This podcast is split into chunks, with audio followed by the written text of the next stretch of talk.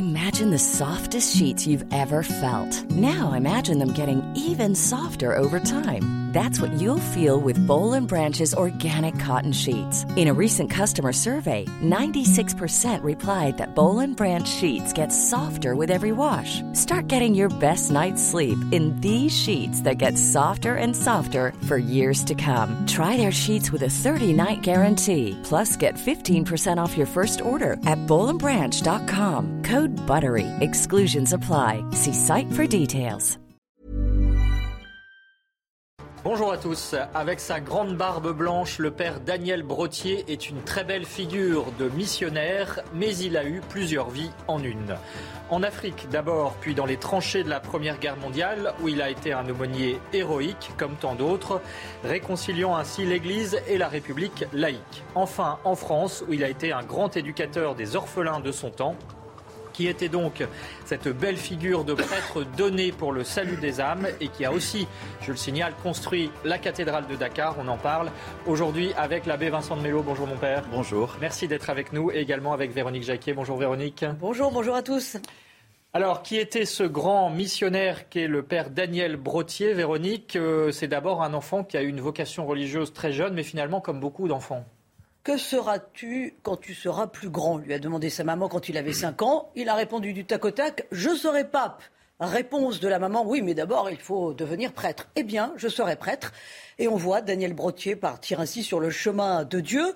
Alors, euh, mais sans être confiant en dévotion, hein, parce que c'est un enfant turbulent, batailleur, bout en train, remuant.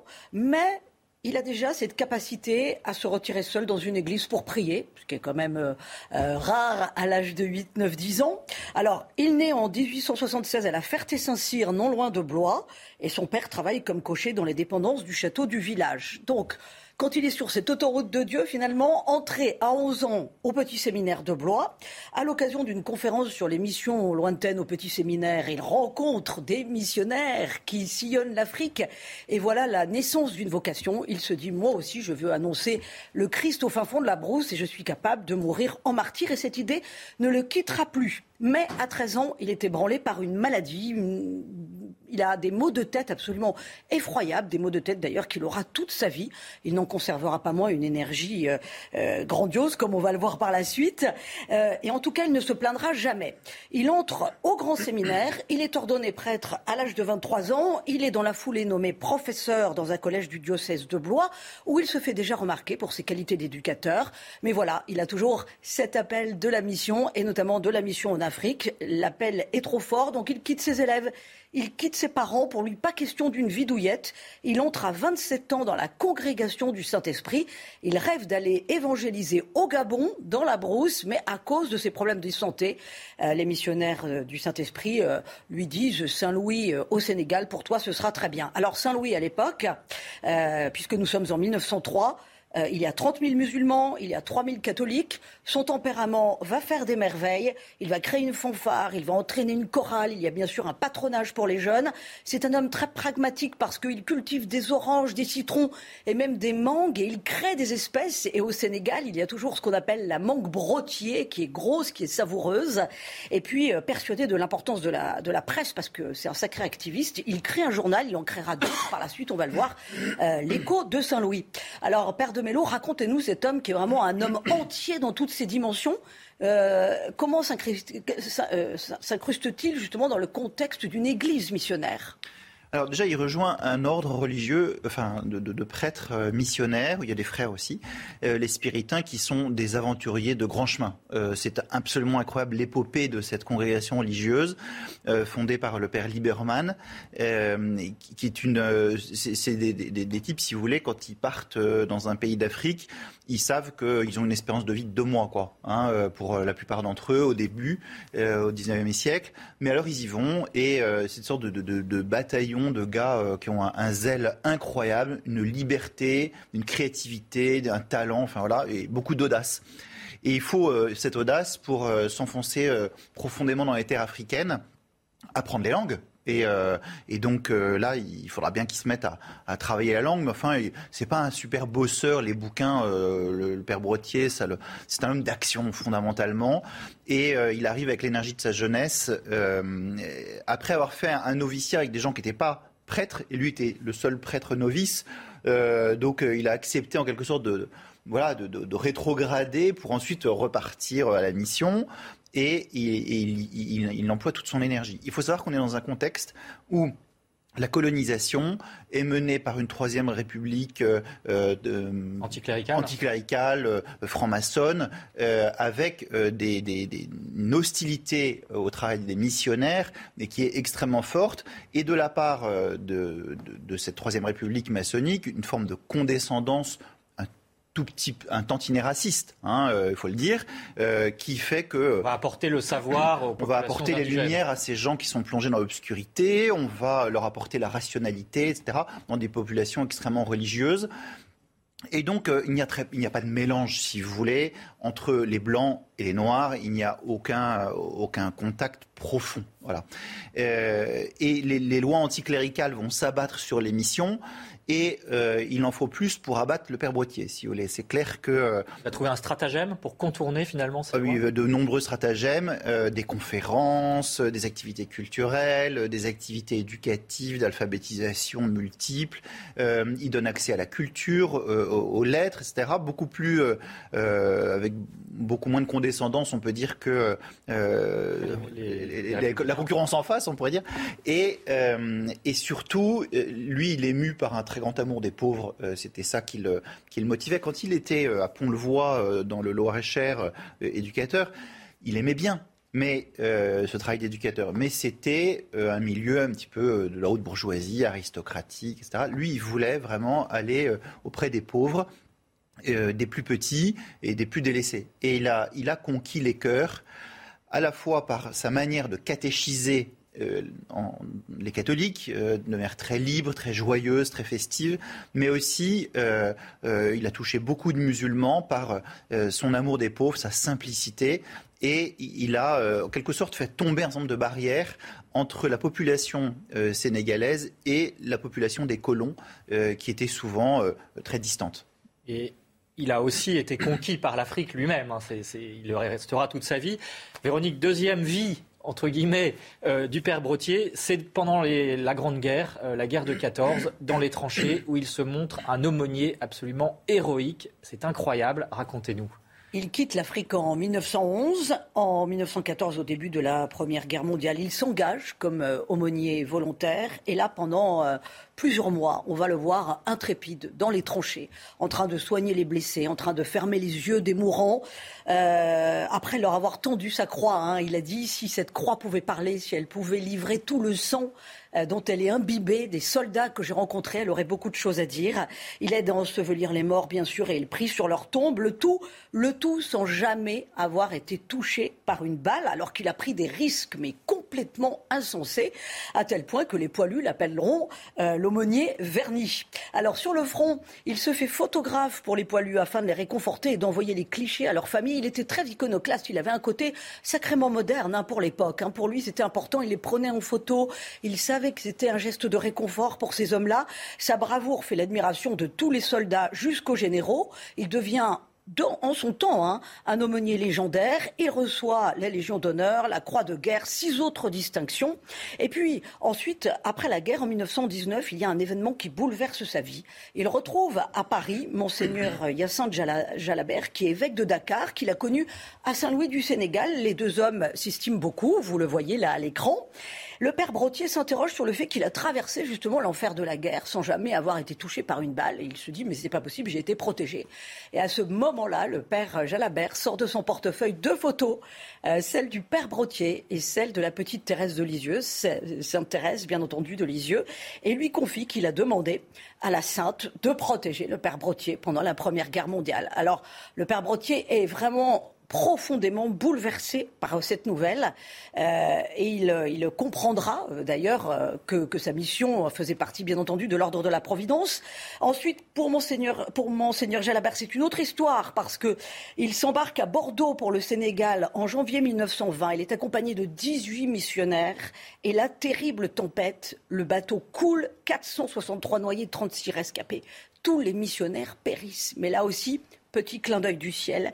Quelques jours plus tard, un pêcheur de Gironde trouve sur une plage le bréviaire de Monseigneur Jalabert avec les deux photos et avec le plan de la future cathédrale de Dakar, puisque les deux hommes s'étaient entretenus de la construction de cette cathédrale. Et Monseigneur Jalabert avait demandé au père Daniel Brottier de s'en occuper. Et donc le père Brottier se dit ma mission, c'est aussi la construction de cette cathédrale, donc on va y revenir.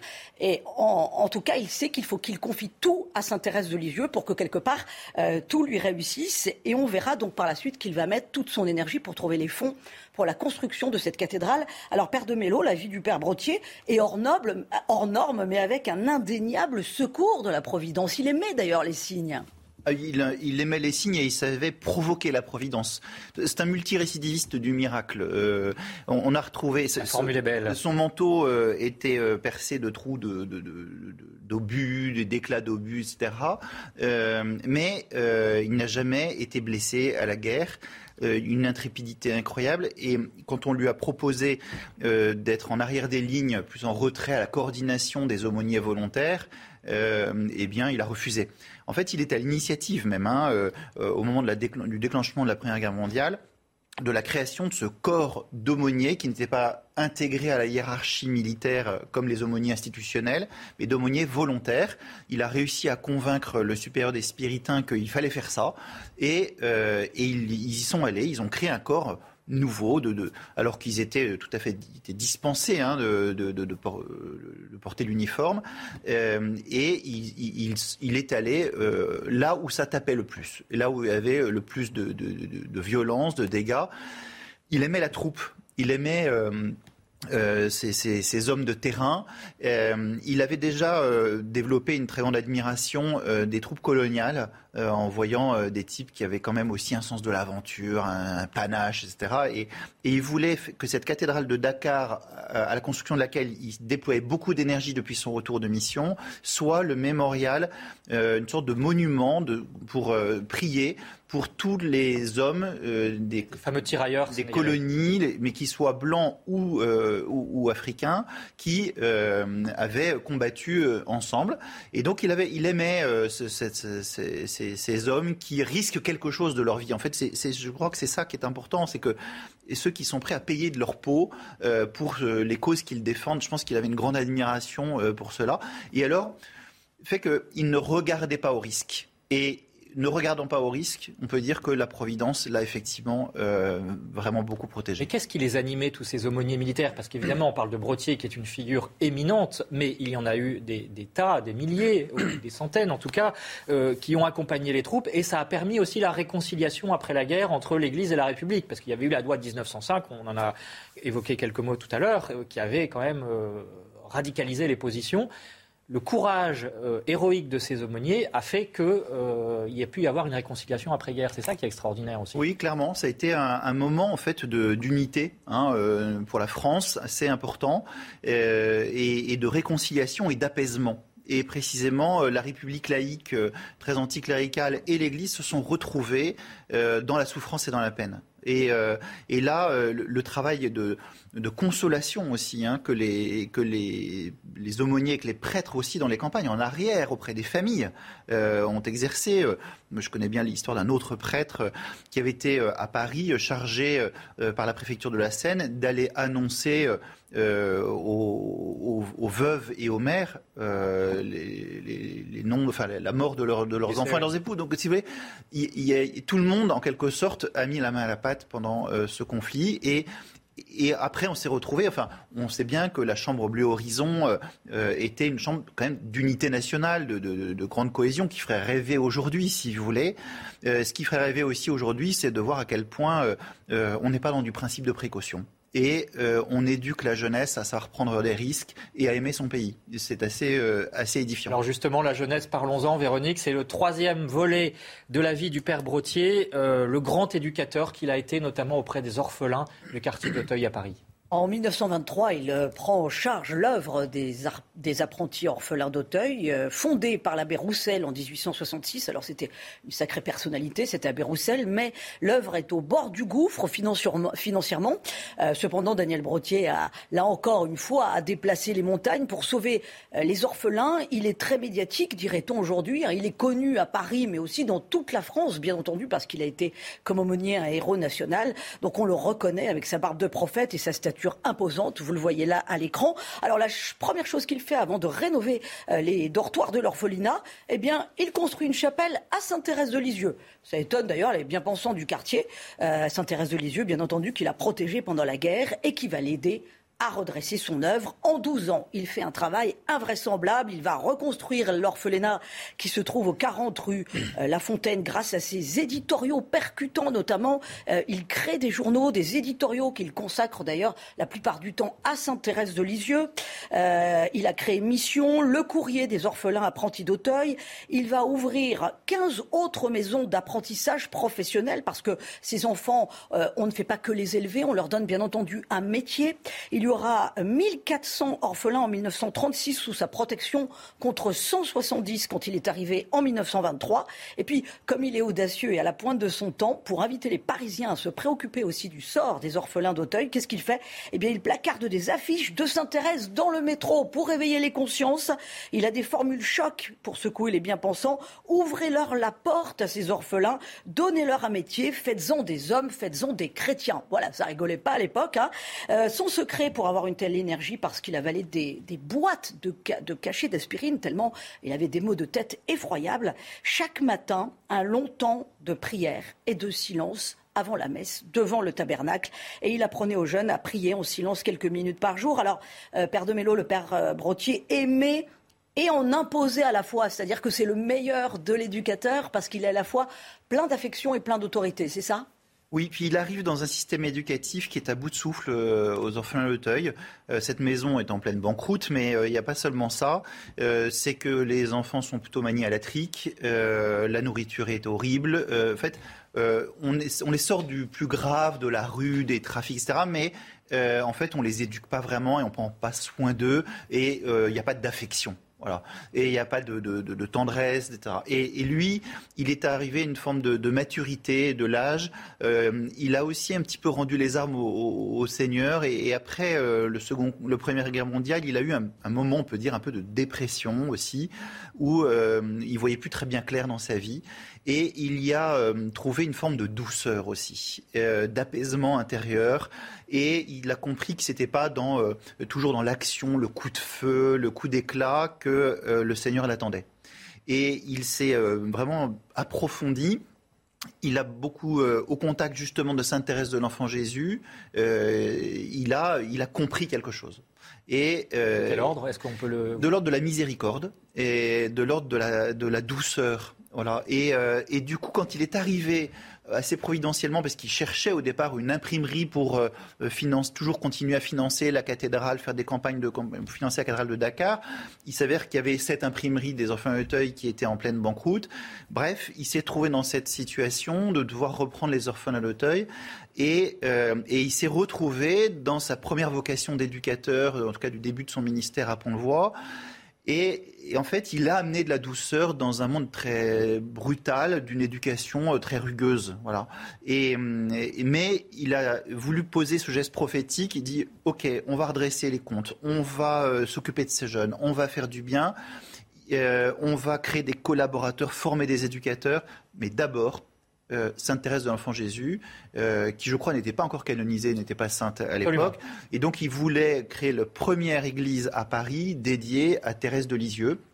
Donc il a écrit au Carmel là-bas, qu'il connaissait bien, et, euh, et, donc tous les bienfaiteurs, les donateurs qui faisaient les comptes, enfin ils disaient mais vous vous rendez pas compte, c'est invraisemblable.